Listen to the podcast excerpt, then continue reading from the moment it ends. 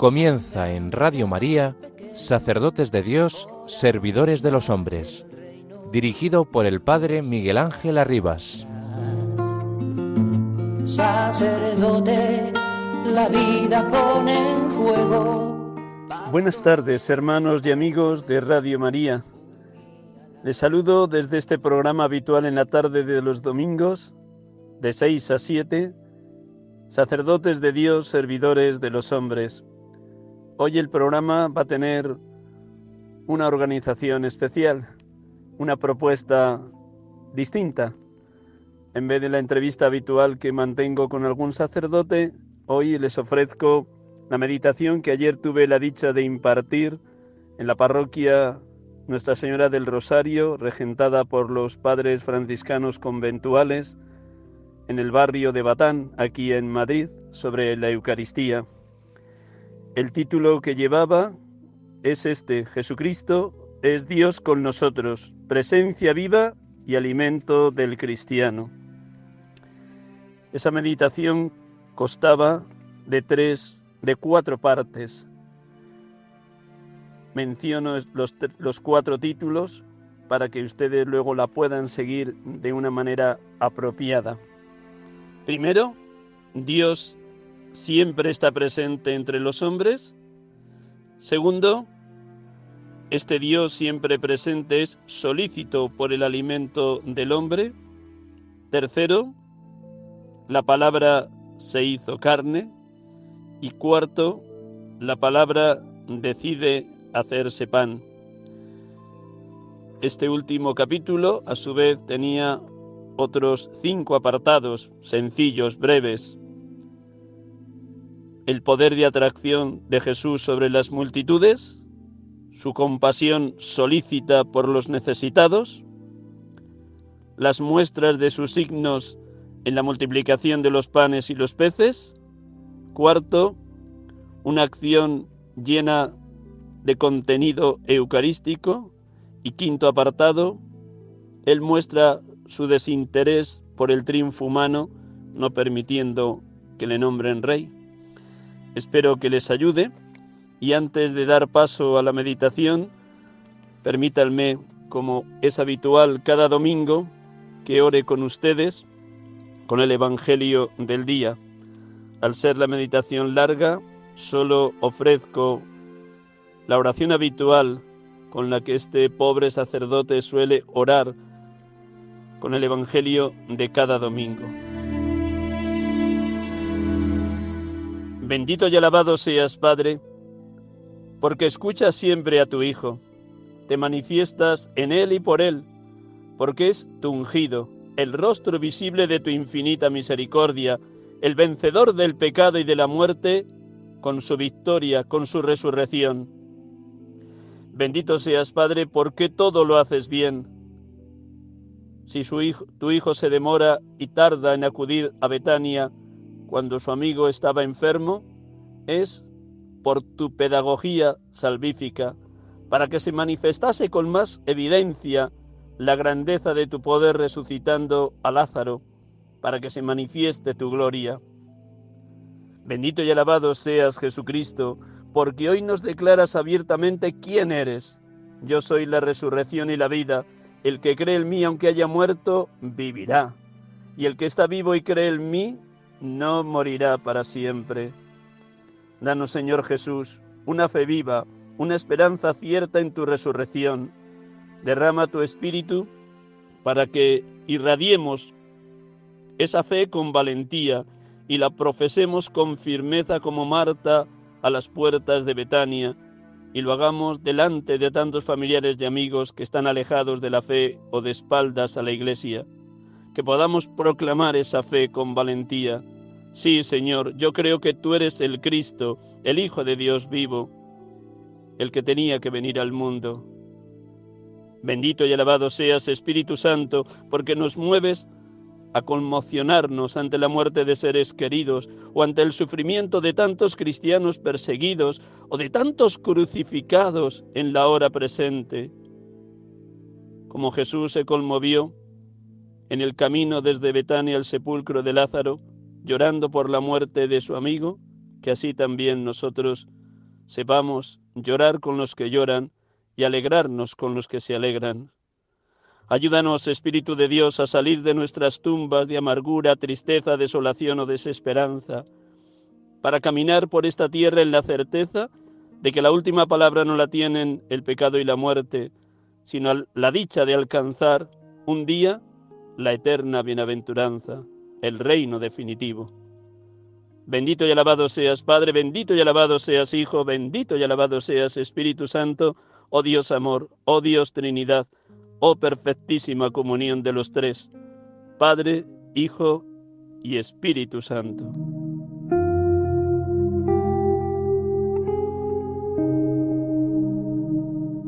Te damos gracias, Padre Dios, por habernos dejado a María como Madre nuestra, la mujer del sí, la siempre disponible a tu voluntad, la llena de gracia, la bendita entre las mujeres, aquella que en el misterio de la encarnación de tu Hijo colaboró totalmente con tu plan de salvación en favor de toda la humanidad.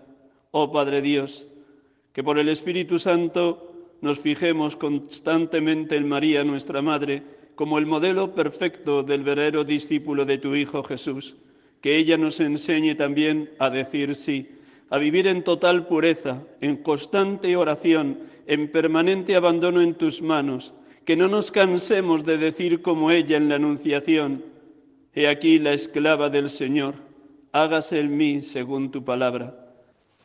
Tercer sábado dedicado a la reflexión sobre la Eucaristía y hoy en concreto con este primer título, Jesucristo es Dios con nosotros, presencia viva y alimento del cristiano. En esta primera hora vamos a hacer un recorrido breve, sucinto, por distintos lugares de la Sagrada Escritura, sobre todo del Antiguo Testamento, donde ya se anticipan signos de lo que Jesús nos dejará en la última cena como memorial de su pasión, muerte y resurrección.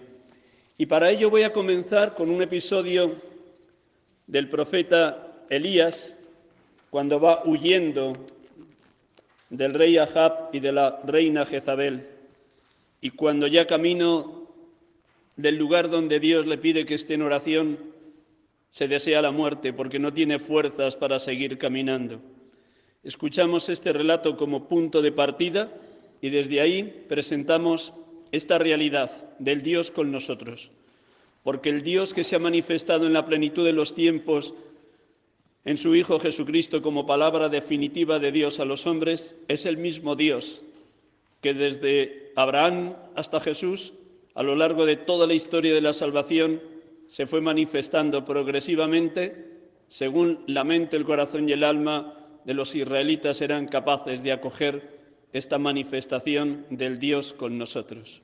El texto es primer libro de Reyes, capítulo 19, para que nos situemos en esta realidad del profeta que tanto se parece a la nuestra hoy, siglo XXI ¿Cuántas veces caminando por la vida el cansancio, el agotamiento, el sinsentido nos puede hacer tentar con echarnos a dormir y desearnos la muerte porque ya no podemos más?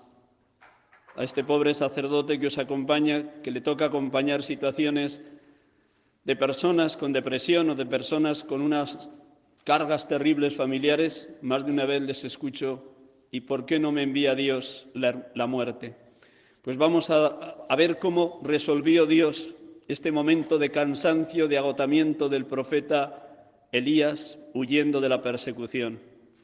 Ahab transmitió a Jezabel cuanto había hecho Elías y cómo pasó a cuchillo a todos los profetas de Baal. Jezabel envió un mensajero para decirle que los dioses me castiguen si mañana a estas horas no te he hecho con tu vida lo que tú has hecho con la vida de uno de estos.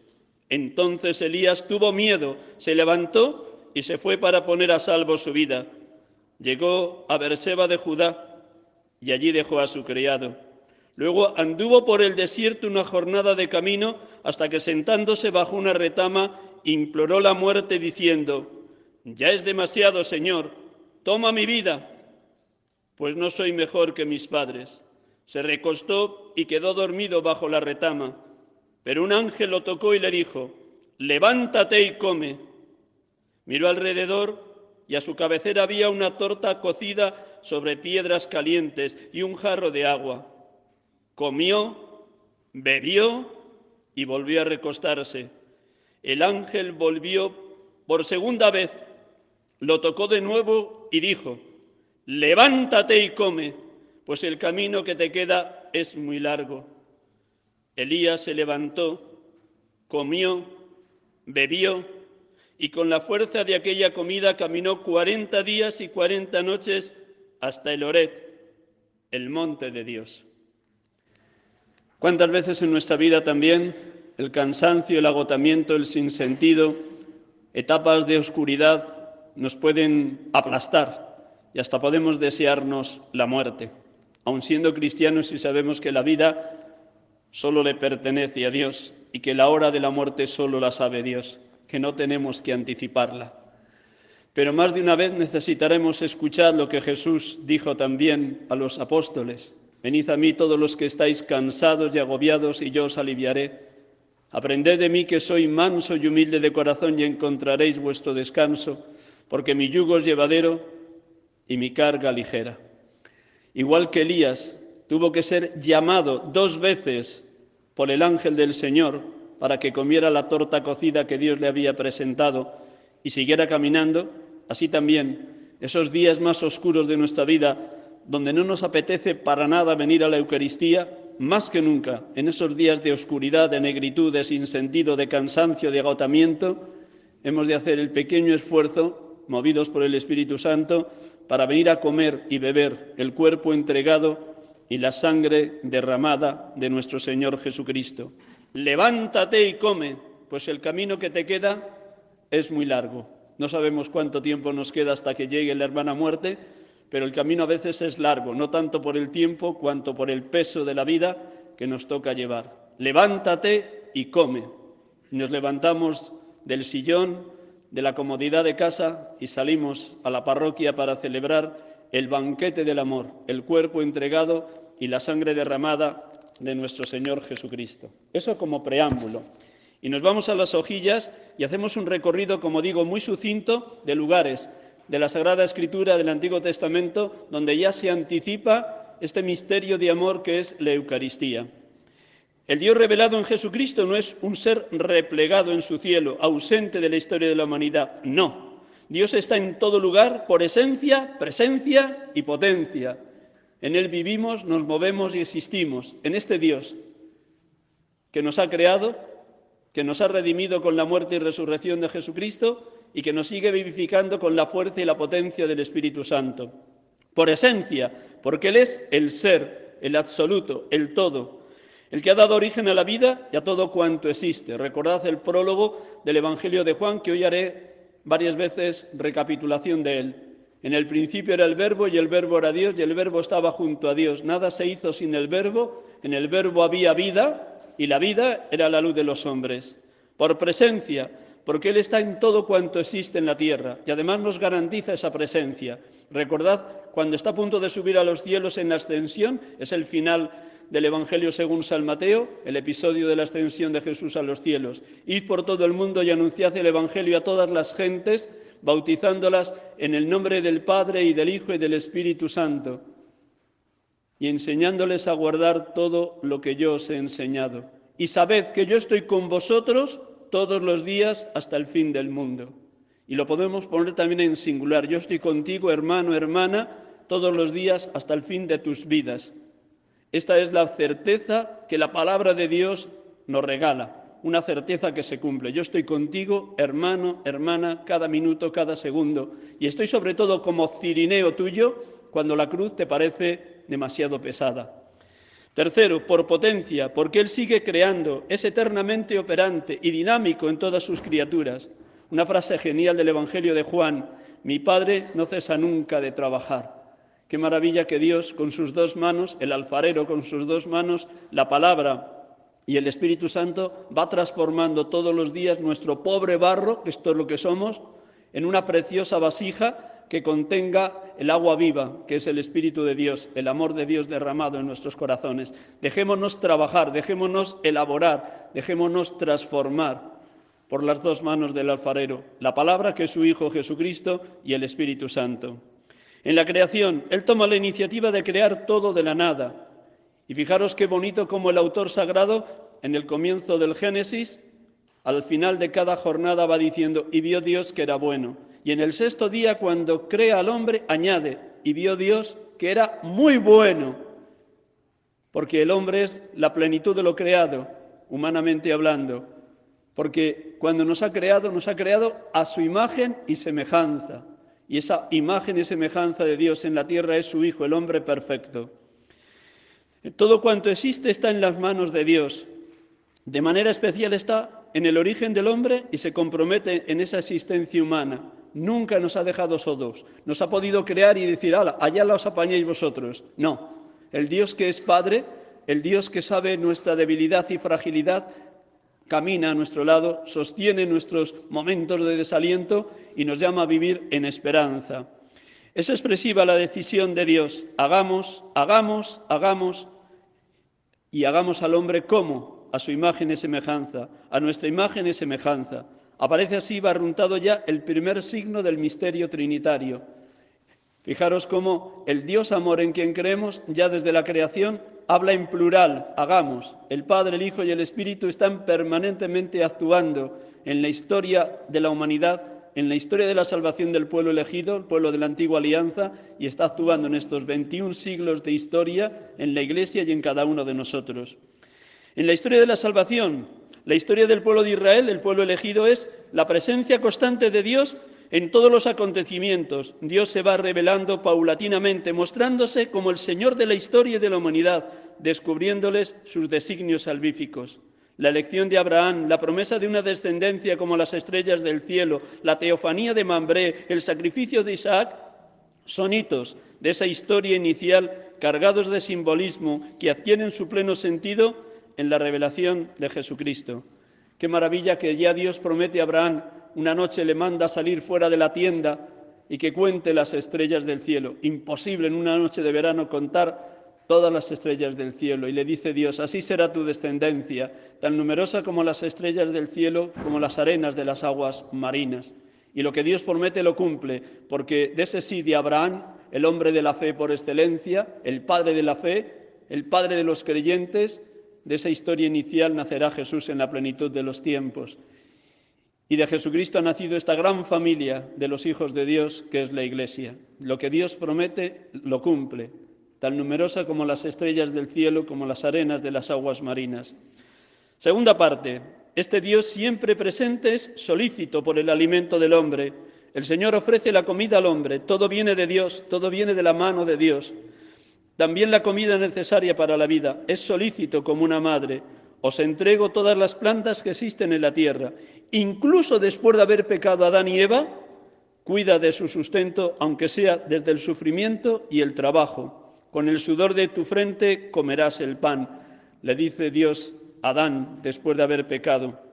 Del mismo modo Noé después del diluvio, aunque el diluvio arrasó con todas las criaturas que había en la faz de la tierra, Dios le promete a Noé que seguiría cuidando de él y de su descendencia. La promesa de una tierra nueva tras la liberación de Egipto va acompañada de signos abundantes de comida, una tierra que emana leche y miel. Esa es la promesa que hace Dios a los israelitas cuando están a punto de salir de Egipto, pero luego se lo tiene que reiterar una y otra vez cuando están caminando por el desierto. Incluso cuando en ese episodio tan doloroso para Dios de que Moisés envía por delante del pueblo a un representante de cada tribu y ciertamente vuelven viendo cómo los habitantes de esta tierra prometida, la tierra de Canaán, son habitantes fuertes, altos, gigantes, con ciudades bien fortificadas. De los doce que ha enviado Moisés, diez desalientan totalmente al pueblo diciendo que es imposible tomar esa tierra. Solo Josué y Caleb se fían de que si Dios les ha sacado de Egipto, les ha liberado del Mar Rojo, les ha hecho pasar a pie enjuto ese Mar Rojo entrando en la tierra del Sinaí, luego también les hará entrar en la tierra prometida. Pero con el pueblo duda y el pueblo se llena de miedo y quieren regresar a Egipto, les hace caminar 40 años por el desierto para purificar su fe. ese pueblo de dura cerviz, ese pueblo testarudo y cabezota, que en un momento determinado, cuando Moisés sube a la montaña, se construye un becerro de oro porque han obligado a Aarón, el hermano de Moisés, a que fundiera todo el oro y toda la plata que habían sacado de Egipto. Y tiene que bajar Moisés de la montaña y romper las tablas de la ley delante del pueblo, hacer triturar el becerro de oro en agua y hacérselo beber a ese pueblo de dura cerviz que añoraba las cebollas de Egipto. También a nosotros el Señor tantas y tantas veces nos hace pasar por situaciones de prueba, no porque sea un Dios sádico, un Dios que quiera el sufrimiento, sino porque a través de las pruebas va purificando nuestra fe, porque el único absoluto de nuestra vida es Él. Solo Dios, solo Dios, solo Dios, no los pequeños idolillos que tantas y tantas veces nos construimos. La promesa de Dios es cierta, una tierra que emana leche y miel. Los profetas después prometen la bendición de Dios en frutos y ganados, si el pueblo permanece fiel a la alianza. Por el contrario, cuando el pueblo peca es castigado con sequías, hambre y esterilidad. Ya desde el Antiguo Testamento hay imágenes del pan y del vino. Aparte de su sentido obvio, de comer cada día, encierra un enorme contenido trascendente y simbólico. Dios se sirve de esa fuerza significativa para ir preparando la Eucaristía. Recordad cómo en el Padre nuestro, cuando rezamos, danos hoy el pan de cada día, esa frase, esa petición, esa súplica a Dios dentro del Padre nuestro tiene un doble sentido. Por un lado, el pan que necesitamos para comer, para alimentarnos y subsistir, pero ese pan que pedimos en el Padre nuestro también es el pan eucarístico, el pan de vida que es el mismo Jesucristo entregado por nosotros. Pan para alimentar el cuerpo, pan para alimentar el alma. Melquisedec, el rey de Salem, sacerdote del Dios Altísimo, le ofreció a Abraham pan y vino y lo bendijo diciendo que el Dios Altísimo, que hizo el cielo y la tierra, bendiga a Abraham. Dios nos bendice cada vez que participamos del pan eucarístico, de la comida de salvación. En el sacerdocio de Melquisedec se está prefigurando el sacerdocio de Cristo. Recordad, como dije el sábado pasado, como en la mesa del altar quien preside cada Eucaristía es el mismo Cristo. Cristo se sirve de las manos y de los labios del sacerdote ordenado para que sea el propio Cristo quien pronuncie las mismas palabras de la última cena. Luego todos los gestos y signos del Antiguo Testamento están anticipando simbólicamente lo que será la Eucaristía. Los panes ácimos de la cena de Pascua simbolizan la llegada de un tiempo nuevo, la liberación de la esclavitud, hechos con trigo recién segado y sin levadura vieja. este símbolo del pasado se va a actualizar en la Eucaristía. El pan y el vino que ofrecieron los israelitas antes de salir de Egipto está también anticipando nuestra Eucaristía. Este simbolismo Fiesta de la renovación está íntimamente unida a la Eucaristía, fiesta de la resurrección, de la vida nueva. Recordad cómo el día que celebremos el jueves santo, la última cena, la primera lectura del libro del Éxodo está relatando esto, cómo Dios pasa de largo por la casa de los israelitas que han manchado las jambas de las puertas con la sangre del cordero que han sacrificado, para que el ángel exterminador pase de largo por esas casas cuando va matando a los primogénitos de Egipto. Pues también nosotros celebramos, como celebraron los israelitas, la liberación de Egipto en la Pascua judía. En el clima, en el ambiente, en el ámbito de una Pascua judía celebró Jesús la primera Eucaristía, la institución de la Eucaristía. El maná del desierto es preludio de la Eucaristía. Este pan venido del cielo de manera milagrosa por parte de Dios, cuando el pueblo estaba en el desierto, anticipa el maná eucarístico que Jesús nos da. Quien come mi carne y bebe mi sangre habita en mí y yo en él. El que me come vivirá por mí, dirá Jesús en el discurso eucarístico. El milagro que Dios obra por medio de Elías con la viuda de Sarepta, no faltará harina en la tinaja ni aceite en la orza hasta el día en el que el Señor haga caer lluvia sobre la tierra, es símbolo del milagro de la Eucaristía. De entre las muchas viudas que había en tiempos de Elías, en tiempos de hambruna, fue enviado no una viuda de Israel, sino una viuda de Sarepta, en el territorio de Sidón, a una pagana, a una extranjera, como dándonos a entender ya anticipadamente nuestro Dios que la Eucaristía ya no se iba a ceñir solo la celebración de esa Eucaristía para el pueblo elegido del Antiguo Testamento, sino que la salvación que traía Jesucristo es una salvación universal para todos los pueblos de la tierra, todas las razas y todas las culturas que crean que Jesucristo es el Hijo de Dios, el Salvador, el Mesías. Las palabras del profeta son eficaces y queda patente con su autoridad, que cómo su autoridad procede de Dios, como sucederá a los sacerdotes en el sacramento eucarístico. De qué manera tan maravillosa aquel puñado de harina que tiene la viuda de Sarepta queda convertido en un pan en abundancia. Así también el sacerdote, aun en su pobreza y pequeñez, pronuncia las palabras de la última cena, tomad y comed, esto es mi cuerpo, tomad y bebed, este es el cáliz de mi sangre. Las palabras actúan, son eficaces, el pan y el vino pasan a ser el cuerpo entregado y la sangre derramada de nuestro Señor Jesucristo. Pero el profeta también experimenta la prueba, como hemos leído al inicio. En los límites de su fuerza se desea la muerte. Basta, Señor, quítame la vida, que no soy mejor que mis antepasados. El pan que Dios le da es alimento para seguir el camino. Es la fuerza del Señor para llegar hasta el monte Ored, el monte de la alianza, lugar donde Él se había manifestado a Moisés.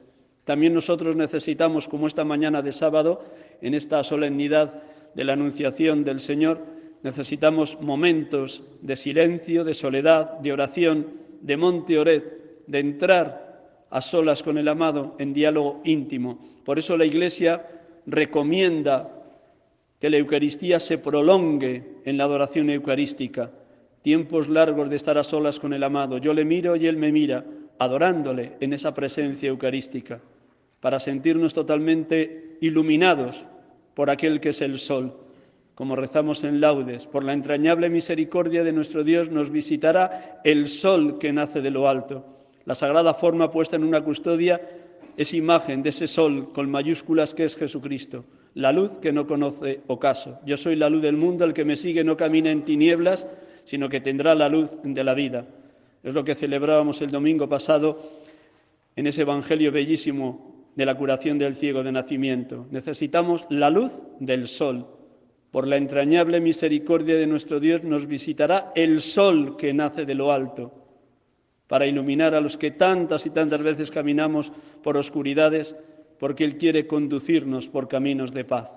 Dejémonos guiar por aquel que es la luz, el sol que nace de lo alto, Jesucristo nuestro Señor, que nos ilumine.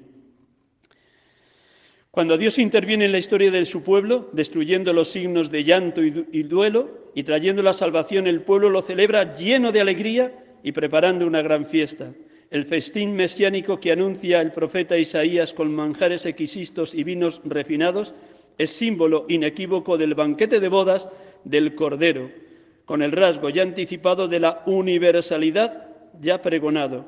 El Señor preparará un festín para todos los pueblos.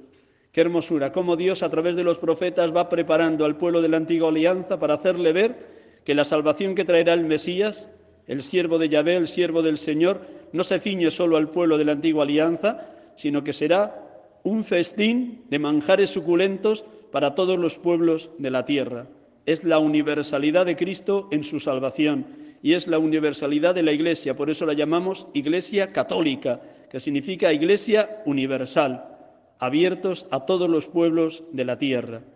Pues ese signo del pan en abundancia que nos presenta Dios a través del profeta Isaías anticipa ya lo que será la Eucaristía. Tercera parte, la palabra se hizo carne. Nada mejor para hablar de la Eucaristía como expresión del misterio de la encarnación que en esta solemnidad de la anunciación del ángel a María y la encarnación del Hijo de Dios. Viene como anillo al dedo. En el momento culminante de la historia, la palabra se hizo carne, se hizo humana, tomó nuestra materialidad. En el Antiguo Testamento era sombra, la preparación, el preanuncio. Con el nacimiento de Jesús, la palabra se hizo realidad, la palabra se hizo historia, la palabra, el verbo eterno del Padre, se hizo verbo encarnado a través del seno María, de purísimo de María. Por ello, tenemos que dar infinitas gracias a Dios por nuestra Madre, porque en aquel momento de la aparición del arcángel Gabriel dijo, hágase. Y a través de este hágase de María, el Verbo eterno, al hacerse Verbo encarnado, vino como Salvador de todos los hombres. Dios se ha hecho historia de la manera más insospechada. En un niño, el pueblo de Israel esperaba expectante la llegada del Mesías. Cuando llega, no lo reconoce, porque el mesianismo que esperaban los judíos era al modo del rey David, un mesianismo poderoso, lleno de ejércitos, capaz de, de volver a su máximo esplendor al pueblo de Israel. No. Jesucristo se identifica con el mesianismo del siervo del Señor, tan bellísimamente descrito en los cuatro poemas del siervo de Yahvé, que se escucharemos lunes, martes y miércoles santo y sobre todo el cuarto poema, Isaías 53, que se proclama en la liturgia de Viernes Santo. Despreciado, deshecho de hombres, varón de dolores, ante quien se vuelve el rostro como cordero llevado al matadero, como oveja ante el esquilador. No abría la boca. Sus heridas nos han curado.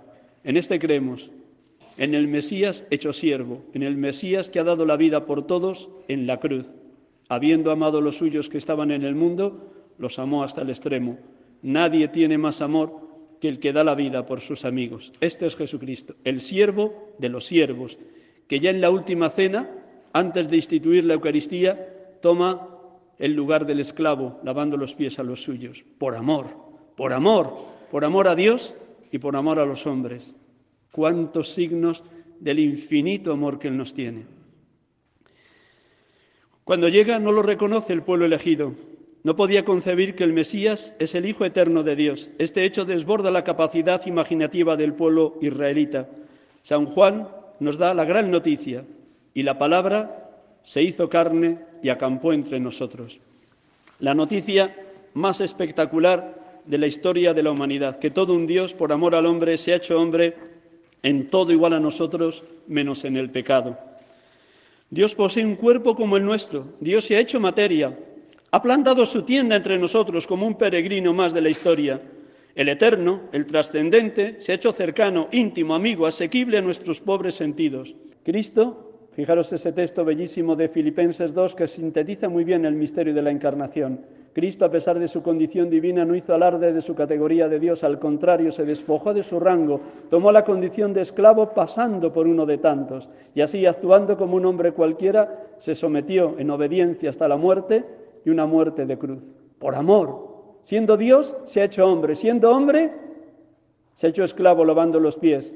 Y siendo esclavo, se ha hecho cordero hasta la muerte y una muerte de cruz. Y se ha querido quedar como pan de vida para alimento de nuestra vida. Fijaos qué escalera de bajada, de descendimiento, de anonadamiento.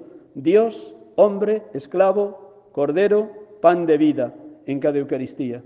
Por amor, por amor y gratuitamente le recibimos cada vez que venimos a comulgar. Cuarto, la palabra decide hacerse pan. Había una dificultad enorme, casi insuperable por parte de Jesús para convencer a los suyos de que Él se iba a dar como comida y bebida de salvación. Su carne será comida y su sangre será bebida. No es extraño que todos, excepto los apóstoles, le abandonasen. Solo desde la fe se cree en la presencia real de Dios en la Eucaristía. Por eso prepara el discurso eucarístico después de la multiplicación de los panes y los peces. Todo el capítulo 6 del Evangelio según San Juan es maravilloso. Cada frase es para estar meditándola horas y horas y por eso necesitamos volver una y otra vez sobre esas palabras que Jesús dice de sí mismo. Yo soy el pan de la vida. Vuestros padres comieron en el desierto el maná y murieron. Este es el pan que baja del cielo para que el hombre coma de él y no muera. Yo soy el pan vivo que ha bajado del cielo. El que come de este pan vivirá para siempre, y el pan que yo daré es mi carne para la vida del mundo. Disputaban los judíos entre sí, ¿cómo puede éste darnos a comer su carne? Entonces Jesús les dijo, en verdad, en verdad os digo, si no coméis la carne del Hijo del Hombre y no bebéis su sangre, no tenéis vida en vosotros. El que come mi carne y bebe mi sangre tiene vida eterna y yo lo resucitaré en el último día. Mi carne es verdadera comida y mi sangre es verdadera bebida. El que come mi carne y bebe mi sangre habita en mí y yo en él. Como el Padre que vive me ha enviado y yo vivo por el Padre, así, del mismo modo, el que me come vivirá por mí. Este es el pan que ha bajado del cielo, no como el de vuestros padres que lo comieron y murieron. El que come de este pan vivirá para siempre. Los judíos presentes en la sinagoga de Cafarnaún interpretan estas palabras de manera materialista y por eso huyen y se quedan solo los apóstoles. Jesús está hablando de su resurrección cuando Él se quede como pan de vida en la Eucaristía. Esto lo dijo en la sinagoga cuando enseñaba en Cafarnaún. Muchos de sus discípulos al oírlo dijeron, este modo de hablar es duro, ¿quién puede hacerle caso? Sabiendo Jesús que sus discípulos lo criticaban, les dijo, ¿esto os escandaliza? Y si vierais al Hijo del Hombre subir donde estaba antes, el Espíritu es quien da vida, la carne no sirve de nada. Las palabras que os he dicho son espíritu y vida. Nuestra materialidad corporal terminará en una sepultura y quedarán solo cenizas o huesos, mientras que nuestro espíritu, nuestra alma, es eterna y vivirá para siempre. Y Dios quiera que viva para siempre en el cielo, aunque nos toque pasar por el purgatorio, porque el destino del hombre que come a Cristo es este, la vida eterna. Quien come mi carne y bebe mi sangre tiene vida eterna, y yo lo resucitaré en el último día. Comamos y bebamos la bebida de salvación, porque el Espíritu de Dios vive en nosotros, mora en nosotros y mora ardiendo en fuego divino.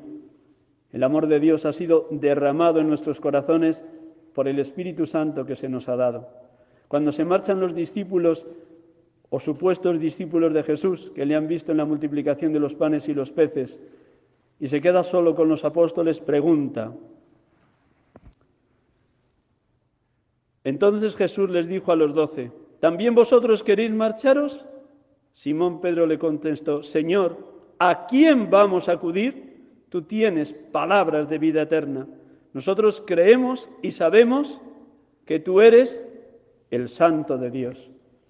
Necesitamos dejar resonar estas palabras de Pedro y hacerlas nuestras, hacerlas vida, porque cuando tantos familiares y amigos han abandonado la Eucaristía dominical y han abandonado la Iglesia, cuando tantas personas viven el domingo de una manera tristona porque no trabajan o porque no saben cómo emplear el tiempo, cuando tantas personas están amargadas en la noche del domingo porque tienen que trabajar al día siguiente, el cristiano tiene que vivir el domingo como una auténtica fiesta, la fiesta de la Eucaristía, la fiesta del banquete del amor, la fiesta de participar de la vida divina y sabernos alimentados de quien es el pan de la vida. ¿También vosotros queréis marcharos de la parroquia? ¿También vosotros queréis marcharos de la Eucaristía diaria o de la Eucaristía dominical? Y Dios quiere que nos brote espontáneamente decir las mismas palabras de Pedro. Señor, ¿a quién vamos a acudir?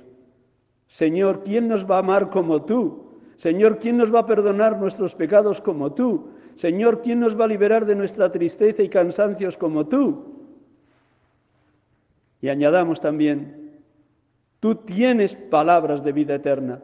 Por ello insisto que ya dije el sábado pasado la importancia de unir las dos mesas de la Eucaristía, la mesa del pan de la palabra y la mesa del cuerpo eucarístico, del cuerpo entregado de Cristo. Son inseparables. El Cristo que habla en el Evangelio es el Cristo que se parte en el pan de vida, en el pan eucarístico. La misma persona, el que habla y el que se parte. Por eso, como dije también el sábado pasado, y permitidme que repita, es necesario venir siempre a la Eucaristía habiendo dedicado al menos 20 minutos a meditar las lecturas de la Eucaristía, para que vengamos muy bien preparados a este pan de vida, a este encuentro maravilloso con Cristo resucitado que se entrega, que se da, que se dona como alimento para nuestra peregrinación por la tierra. Y ojo, como dije al inicio, nos puede pasar muchas veces como Elías, que no tengamos ganas de comer el pan de vida, que nos quedemos tranquilamente sentados en el sillón de casa viendo la tele durante horas, pegaditos al móvil o de llamadas de dos horas con alguien.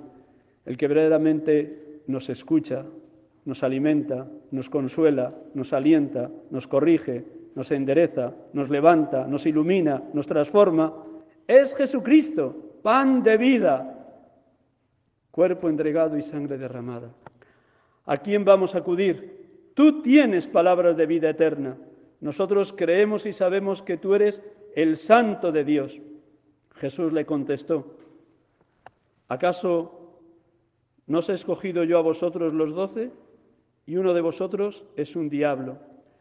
Qué duro tuvo que ser para Jesús que después de esta profesión de fe de Pedro, tú eres el santo, el consagrado de Dios, tuviera que anunciar allí mismo, en la sinagoga de Cafarnaún, que uno de los suyos, Judas, le iba a entregar, porque el diablo había entrado en la mente, en el corazón y en el alma de Judas, que le traicionaría a su maestro. Y fijaos cuánto amor, que Jesús no le echó del cenáculo en la última cena, que Jesús le lavó los pies a su enemigo, a su traidor, y que le dio también el pan eucarístico.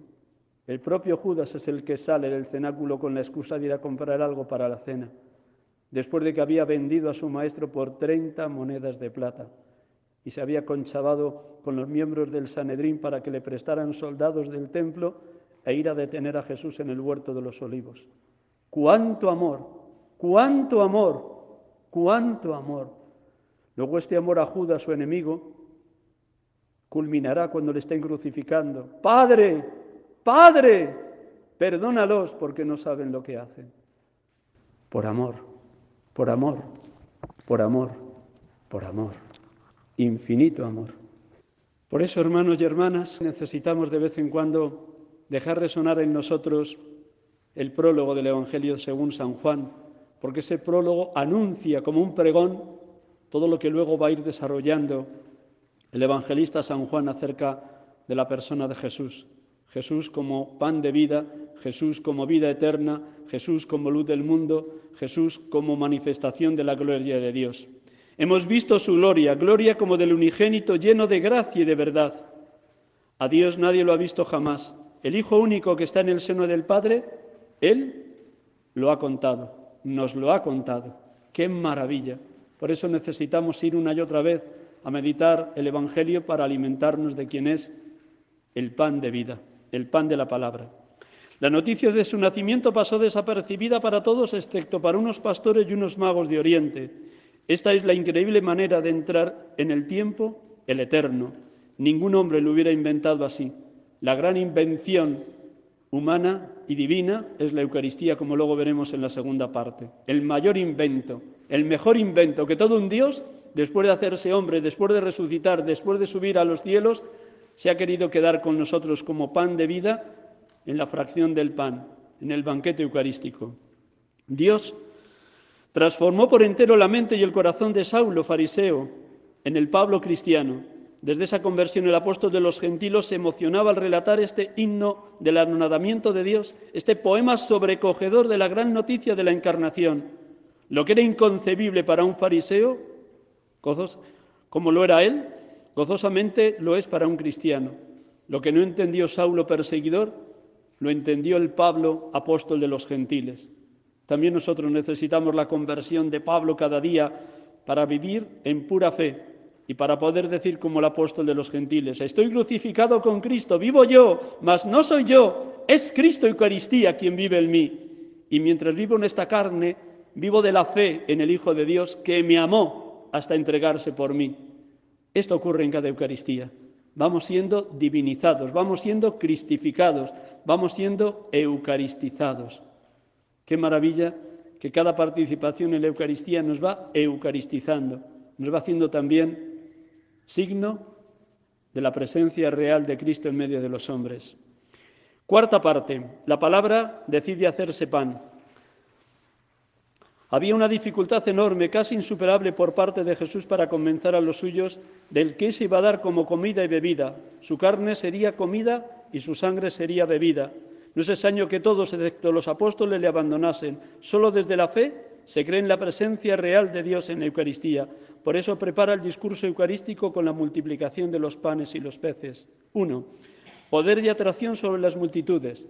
Si leéis el relato de la multiplicación de los panes y los peces, de los pocos relatos que aparecen en los cuatro evangelios, os daréis cuenta cómo la multitud tenía tanta hambre de la palabra de Jesús, que a pesar de que Jesús se ha trasladado con los suyos desde Cafarnaún, en la parte occidental del lago de Tiberiales, a la parte oriental donde había pequeños montículos de prados verdes, la gente, sabiendo que Jesús iba a desembarcar en ese lugar solitario, recorre a pie toda la parte norte del lago para llegar donde Jesús va a desembarcar con los suyos.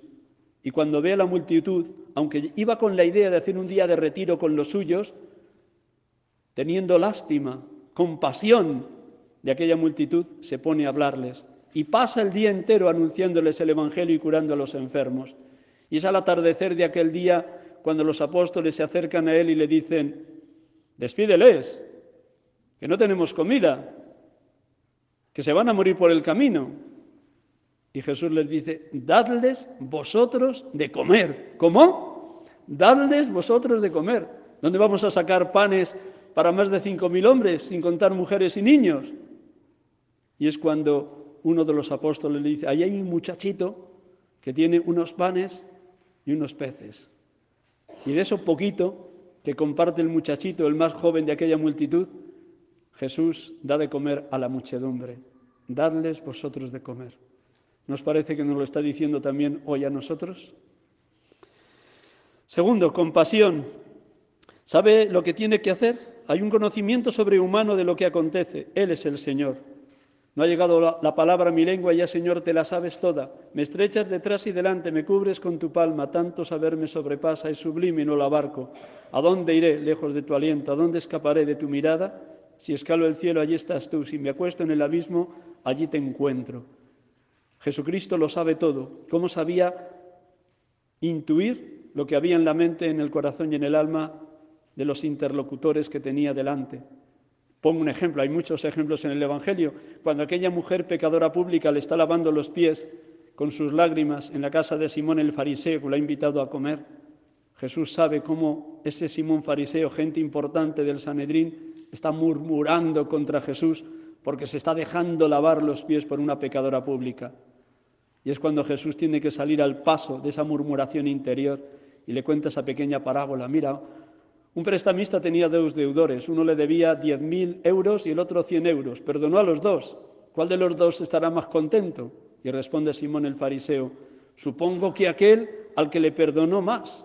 Pues mira, muchachito, esta mujer, a la que todos los que estáis aquí en esta comida consideráis una pecadora, no sabemos si una prostituta, al menos una mujer pecadora, desde que ha llegado no ha dejado de lavarme los pies con sus lágrimas, de secarlos con su cabellera, de llenarles de besos y de ungirlos con un perfume caro.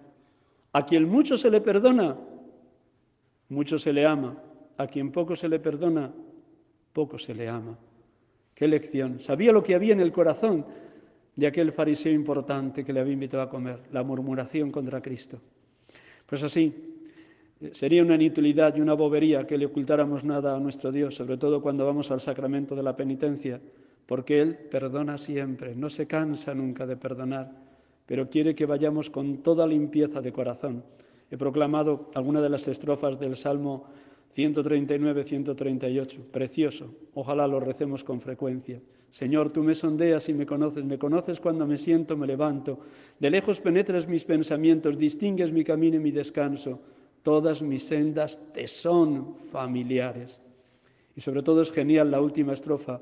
Señor, sondéame y conoce mi corazón, ponme a prueba y conoce mis sentimientos. Mira, mira, mira si mi camino se desvía, guíame por el camino eterno. En este Dios creemos, nos conoce mejor que nosotros mismos. Vayamos siempre a la Eucaristía con la mayor limpieza de corazón posible porque cada vez que comulgamos a Cristo quedamos convertidos en sagrario viviente de la presencia real y sacramental del Cristo vivo. El sagrario por antonomasia es la Virgen María. El Papa San Juan Pablo II, en su última, encíclica, Eclesia de Eucaristía, dedica el último capítulo a hablar de esto. María, mujer eucarística. Porque cuando ella dijo sí, y estamos celebrando su sí en esta solemnidad de la Anunciación, cuando ella dijo sí, ella quedó convertida en el primer sagrario viviente de la historia, tabernáculo viviente del Verbo Eterno que en las entrañas, en la mente y en el corazón de María era Verbo encarnado, en todo igual a nosotros, menos en el pecado. María, mujer eucarística por excelencia. Mirándola a ella, aprendemos también a ser hombres y mujeres eucarísticos, hombres y mujeres locamente enamorados de la Eucaristía. ¿Dónde podríamos comprar pan para dar de comer a, todos estos? Pan. Demuestra así su amor y su delicadeza para con ese corazón que hace suyos los sufrimientos de la multitud. Quiere socorrer sus necesidades materiales. Será el impulso que le llevará a dejarnos la Eucaristía para remediar nuestra necesidad de un alimento mayor, su propia vida. Si en aquella escena de la multiplicación de los panes y los peces tuvo lástima, compasión de aquella multitud que tenía hambre, hambre material, ¿cuánto más no tendrá hoy una solicitud especialísima por los que tenemos hambre de su cuerpo entregado y de su sangre derramada, su propia vida? Si le preocupa el sustento material, ¿cuánto más le preocupa a nuestro Señor Jesucristo el sustento espiritual? Ya dije el sábado pasado cómo debemos dejar resonar esa frase que dice en la alegoría del buen pastor, Juan 10:10. 10. He venido para que tengan vida y la tengan en abundancia. Y la vida con mayúsculas, el mismo Dios, es el mismo Cristo, hecho pan por nosotros. He venido para que tengan vida y la tengan en abundancia. Tercero, muestra sus signos. Su palabra y su acción son eficaces. Mandó que se sentaran todos, luego tomó los panes y después de haber dado gracias a Dios, los distribuyó entre todos. El número siete, cinco panes y dos peces, presenta a Jesús como la plenitud de la gracia. El siete es signo de plenitud, de perfección. El hombre perfecto es Jesucristo. Cinco y dos, siete. Jesucristo, el hombre perfecto, verdadero Dios y verdadero hombre. Esta gracia es inagotable y permanece hoy en la Iglesia. Universalismo y poder de sus palabras. Es capaz de alimentar a cinco mil hombres, si cada domingo en la iglesia se calcula que se puedan estar celebrando entre 300.000 y medio millón de Eucaristías, ¿cuántas personas no comulgarán cada día o cada domingo a Jesucristo, pan de vida? Es universal, desde Alaska a Chile, desde Siberia a Australia, en cualquier lugar del mundo donde se celebre una Eucaristía católica, ahí se está dando a Cristo, pan de vida.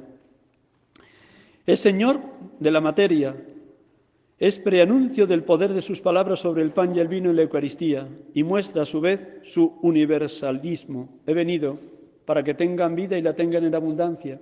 También dije el domingo, el sábado pasado, cómo tenemos que hacer muy nuestra la exclamación de 1 Timoteo 2.4, tal vez el texto de la escritura que más se nombra en los escritos del Concilio Vaticano II. Dice San Pablo a Timoteo, Dios quiere que todos los hombres se salven y lleguen al conocimiento de la verdad que todos los hombres se salven. Esta es la misión de la Iglesia, la salvación de toda la humanidad. ¿Cómo le tiene que doler a Dios que millones de seres humanos no le conozcan o le hayan dado la espalda o después de la muerte caigan en el infierno? ¿Cómo le tiene que doler al Padre Dios? Pero Dios quiere que todos los hombres se salven y lleguen al conocimiento de la verdad. La Eucaristía es centro, fuente y cumbre de la vida de la Iglesia, centro, fuente, cumbre y corazón de cada uno de nosotros necesitamos alimentarnos de aquel que es el alimento de nuestra peregrinación por esta tierra. Cuarto, llena de acción de gracias y contenido eucarístico. Aparece claro lo que luego manifestará en la última cena. Toma los panes, da gracias al Padre, lo reparte. Habría que hablar de la multiplicación del pan. El milagro es un signo de quién es Jesús, el pan de vida, el pan que ha venido a saciar el hambre de amor y de verdad que tiene la humanidad. Quinto, muestra su desinterés por el triunfo humano. Busca solo el bien de los hombres. Jesús no se preocupa de que le hayan condenado ya a muerte cuando resucita a su amigo Lázaro. Lo vamos a celebrar, si Dios quiere, mañana, quinto domingo de Cuaresma. Fijaros cómo después de la resurrección de Lázaro, cuando una multitud de judíos de Jerusalén van a visitar a Marta y a María para ver a su hermano ya resucitado, se reúne el Sanedrín y Caifás dice, es preferible que muera un hombre antes que se condene todo el pueblo de Israel porque vendrán los romanos y arrasarán Jerusalén. Sin haberle juzgado, sin haberle escuchado, ya le condena a muerte a Jesús. Pues bien, Jesús podía haber huido a Galilea donde las multitudes le aclamaban y no, se queda en Jerusalén a sabiendas de que allí le aguarda la muerte, porque esa es la misión que traía de parte del Padre. Se encarnó para redimirnos, se encarnó para que a través de su muerte y su resurrección la humanidad venciera definitivamente el pecado, la muerte y al mismo Satanás. Dios quiere que todos los hombres se salven y lleguen al conocimiento de la verdad. Desaparece cuando le quieren nombrar rey. Después de la multiplicación de los panes y los peces, la multitud queda asombrada y le quieren proclamar rey. Y no es el rey de un mundo idílico, ni es el rey con ejército, ni es el rey en un palacio rodeado de ministros, como él quiere reinar. ¿Dónde va a reinar? En la cruz. En la cruz. Jesús Nazareno, rey de los judíos. Jesús Nazareno, rey de los judíos. Se niega a ser rey tal como lo esperaban los judíos. Mi reino no es de este mundo, le dirá a Pilato en el diálogo de la pasión.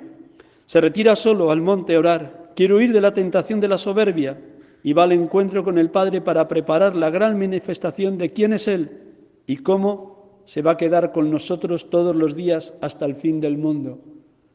Él reina dando la vida, Él reina como siervo del Señor.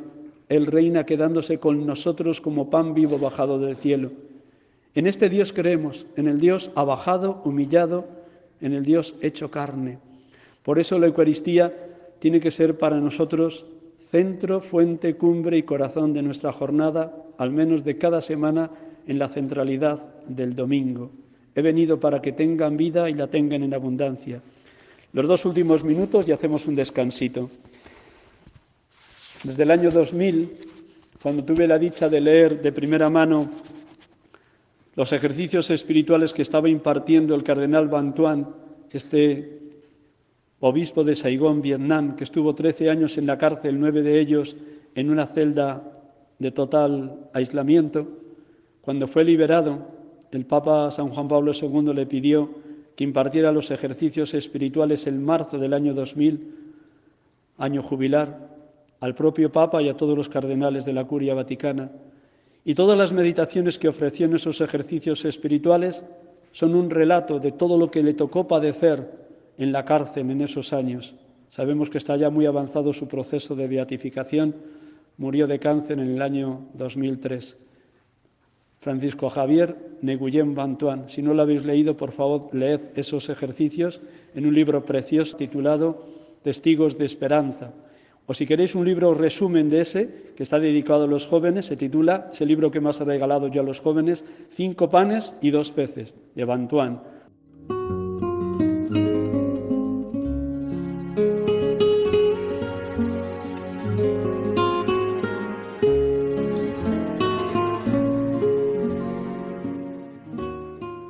Hermanos y amigos de Radio María, aquí estamos con ustedes en este programa habitual de la tarde de los domingos, sacerdotes de Dios, servidores de los hombres, hoy 26 marzo 2023, en este quinto domingo de Cuaresma. Espero que les haya ayudado la meditación sobre la Eucaristía que les hemos ofrecido. Concluyo como cada domingo con una oración por los sacerdotes. Oración, oración al corazón de Cristo por los sacerdotes. Cuida, Señor, a los sacerdotes cuyas vidas se consumen ante tu altar, porque son tuyos. Protégelos, porque están en el mundo, aunque no pertenecen al mundo. Cuando los tienten y los seduzcan los placeres terrenos, acógelos en tu corazón, oh Jesús.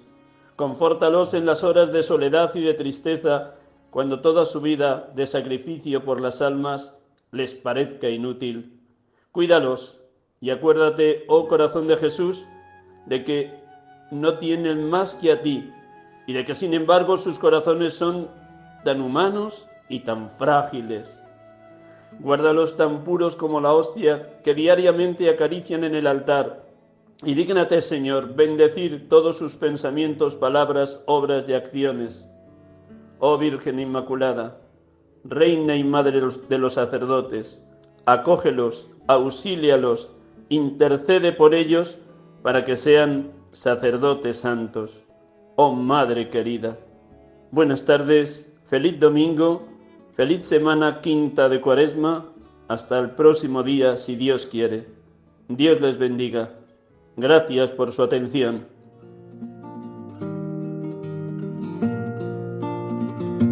Sacerdote. Acaban de escuchar el programa Sacerdotes de Dios Servidores de los Hombres, dirigido por el Padre Miguel Ángel Arribas. Sacerdote, la vida pone